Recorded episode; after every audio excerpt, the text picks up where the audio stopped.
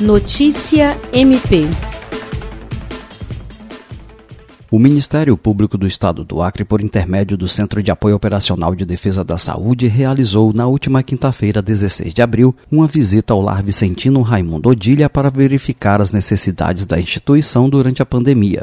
De acordo com a Procuradora de Justiça Juscelia Evangelista, coordenadora do CAOP, a visita foi motivada após um idoso ter ido a óbito por Covid-19. Já no sábado, dia 18, após receber informações de que estariam ocorrendo irregularidades no atendimento à população na UPA do segundo distrito, a equipe do MPAC visitou a unidade, que é referência de atendimento a pacientes com suspeita de Covid-19 na cidade de Rio Branco.